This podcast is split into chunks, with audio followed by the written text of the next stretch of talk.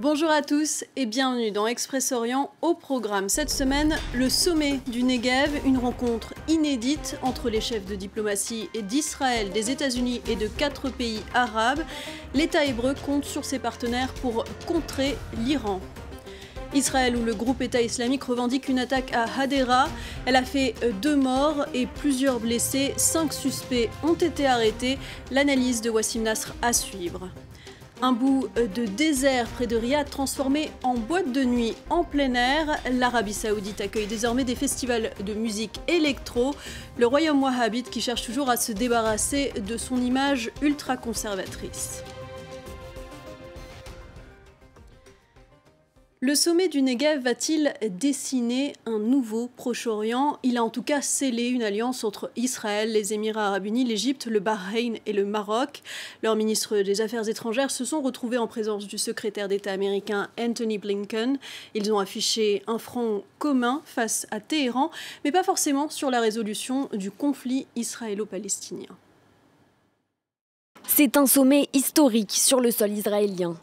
Autour de la table, les ministres des Affaires étrangères d'Israël, des États-Unis et de plusieurs pays arabes, l'Égypte, mais aussi les Émirats arabes unis, le Bahreïn et le Maroc. Trois États qui ont débuté leur normalisation avec Israël après la signature des accords d'Abraham en 2020.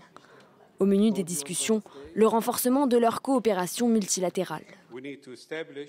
Nous devons établir une coexistence sincère, durable et des interdépendances entre les participants en construisant des liens de coopération pour assurer notre sécurité et notre prospérité commune. Ces pays partagent aussi un intérêt commun, contrer les ambitions de l'Iran dans la région. Des craintes exprimées par Israël à l'heure où les discussions pour un nouvel accord sur le nucléaire iranien entrent dans leur dernière ligne droite. La nouvelle architecture et les capacités partagées que nous sommes en train de construire intimident et dissuadent nos ennemis communs. D'abord, l'Iran et ses alliés. Les États-Unis et les pays arabes ont tous insisté sur la nécessité de poursuivre les négociations de paix israélo-palestiniennes au point mort depuis plusieurs années. Nous sommes pour une solution à deux États, vivant côte à côte, avec un État palestinien dans les frontières de 1967, avec Jérusalem-Est comme capitale. Un sommet condamné par le Premier ministre palestinien qui estime que ces réunions de normalisation ne sont qu'une illusion. Israël a annoncé vouloir reconduire régulièrement ce sommet et a invité tous les peuples de la région, y compris les Palestiniens, à y participer dans le futur. Et c'est pendant ce sommet qu'a eu lieu une attaque à Hadera. Deux hommes ont ouvert le feu à l'arme automatique dans une rue de cette ville du nord d'Israël. Ils ont tué deux policiers. Les assaillants ont été identifiés par le renseignement israélien comme étant euh, deux Arabes israéliens, agents locaux du groupe État islamique qui a revendiqué l'attaque. Pour en parler, notre spécialiste des mouvements djihadistes, Wassim Nasr, est avec nous. Euh, Wassim, pourquoi le groupe État islamique s'intéresse-t-il à la cause palestinienne? C'est pas vraiment la cause palestinienne qui les intéresse, mais plutôt euh, faire la guerre à l'État d'Israël et aux, Juifs. Hein. Parce qu'en général, les mouvements djihadistes, la cause palestinienne, elle est accessoire pour eux, mais la cause de Jérusalem comme ville sainte, troisième ville sainte de l'islam, c'est ça qui l'intéresse. Et effectivement, comme vous l'avez dit, donc ce sont deux euh, jeunes euh, de la ville d'Om el-Faham, depuis laquelle plusieurs départs vers la Syrie ont eu lieu, qui ont commis cette attaque. Et même dans la revendication de l'attaque, l'État islamique a mentionné l'assaillant de euh, Bir Shiva, donc moins d'une semaine avant, qui était un de ses sympathisants, condamné aussi par la justice israélienne euh, en son temps, qui a commis aussi euh, une attaque à la voiture, à la voiture avec des couteaux. Les autorités israéliennes qui ont d'ailleurs euh, indiqué avoir arrêté euh, cinq suspects.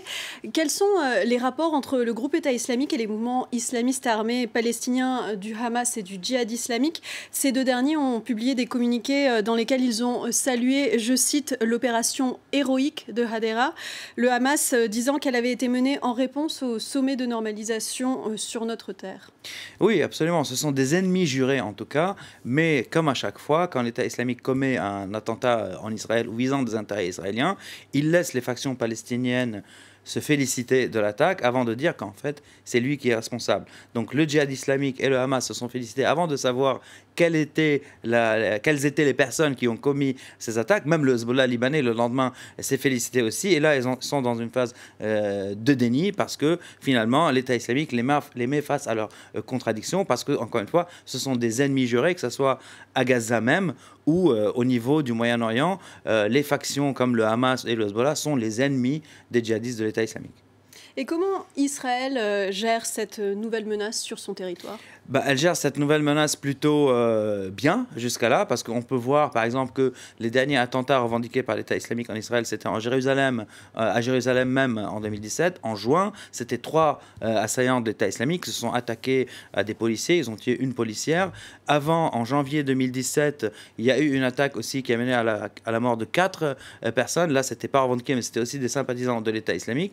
Mais entre deux, il n'y en a pas eu des attaques parce que Israël est assez performante, on va dire, vis-à-vis de ses propres citoyens, donc en général arabes israéliens, qui ont des sympathies avec l'État islamique. Côté Gaza, par exemple, euh, Israël et le Hamas collaborent pour contrer euh, les djihadistes, soit de l'État islamique ou d'Al-Qaïda. Et d'ailleurs, on a vu, par exemple, vu la pression exercée par le Hamas euh, à Gaza, que pas mal de sympathisants djihadistes de l'État islamique sont allés vers le Sinaï, ce qui a renfoulé les, rangs, les rangs de l'État islamique au Sinaï, qui aujourd'hui est une des filiales, on va dire, euh, les plus ancrées, les plus actives. On a vu, par exemple, dernièrement, qu'ils ont renouvelé leur allégeance au nouveau calife, Abul Hassan, en vidéo. On a les images. Et donc, c'est assez, euh, c'est assez intéressant de voir que Égypte, Israël et Hamas collaborent pour contrer euh, l'État islamique à Gaza. Merci, Wassim Nasr, pour votre décryptage. Le Premier ministre israélien a annoncé une augmentation euh, du nombre de permis de travail accordés à des Palestiniens de la bande de Gaza, enclave sous blocus strict depuis 15 ans.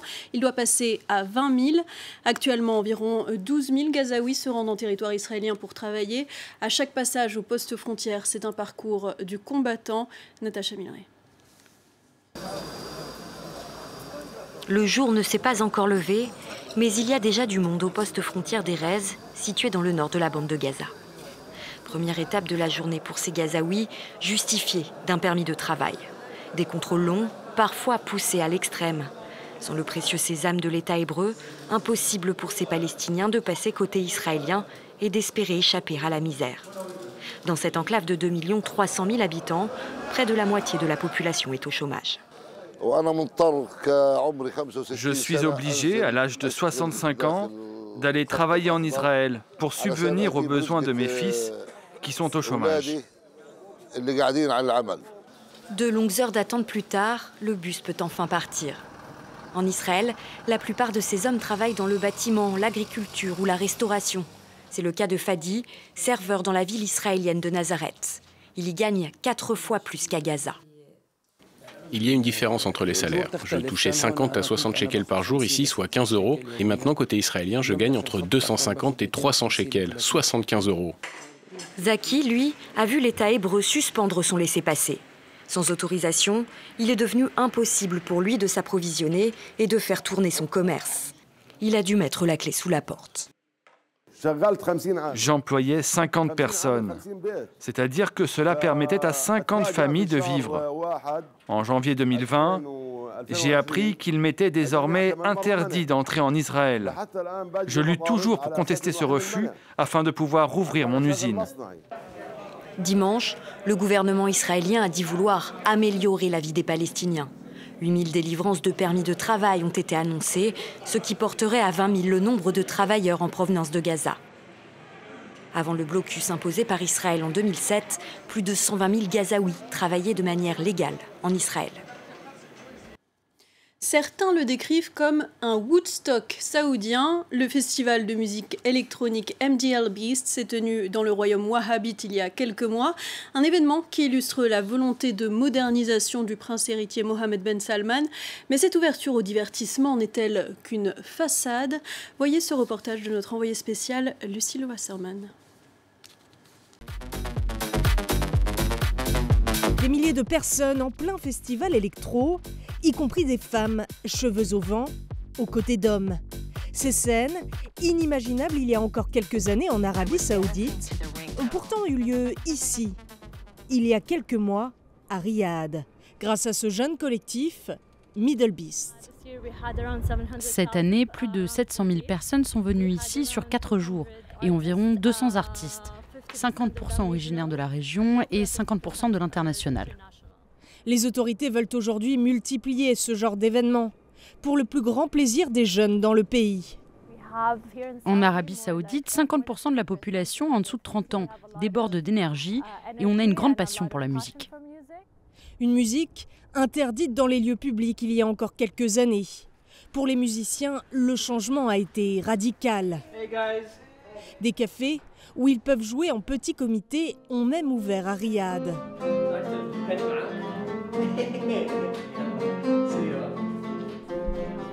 On organise des sessions d'improvisation avec ceux qui viennent. Tout le monde peut utiliser tous nos instruments ici. Il y a quelques années, ce lieu aurait été pris d'assaut par la police religieuse. Tala, un DJ, en a déjà fait l'expérience. Tu étais directement embarqué par la police. Ils pouvaient te raser la tête. C'était une mentalité différente. La musique était interdite, le mélange des sexes aussi. Aujourd'hui, la mixité est de plus en plus acceptée, y compris sur scène. Assil et Yazid ont été le premier duo homme-femme à jouer en public fin 2021.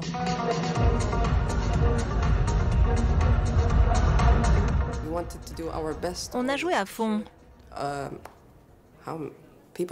pour montrer au monde, oui, on peut faire de la bonne musique, on peut mixer, on a du goût, on a des artistes, au-delà de tout ce qu'on peut entendre sur les Saoudiens.